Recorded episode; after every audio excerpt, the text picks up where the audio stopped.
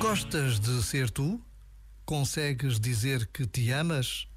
Podem ser incômodas estas perguntas, desde logo porque para muitos aparece de imediato uma moral repressora a fazer-nos sentir mal por pensar no nosso bem.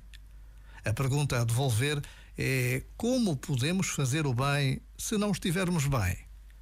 A tensão vem da confusão que ainda fazemos entre egoísmo e amor próprio. Portanto, vamos lá distingui-los de uma vez por todas, pois é a partir da verdadeira autoestima que fazemos as nossas melhores escolhas. Já agora, vale a pena pensar nisto. Este momento está disponível em podcast no site e na.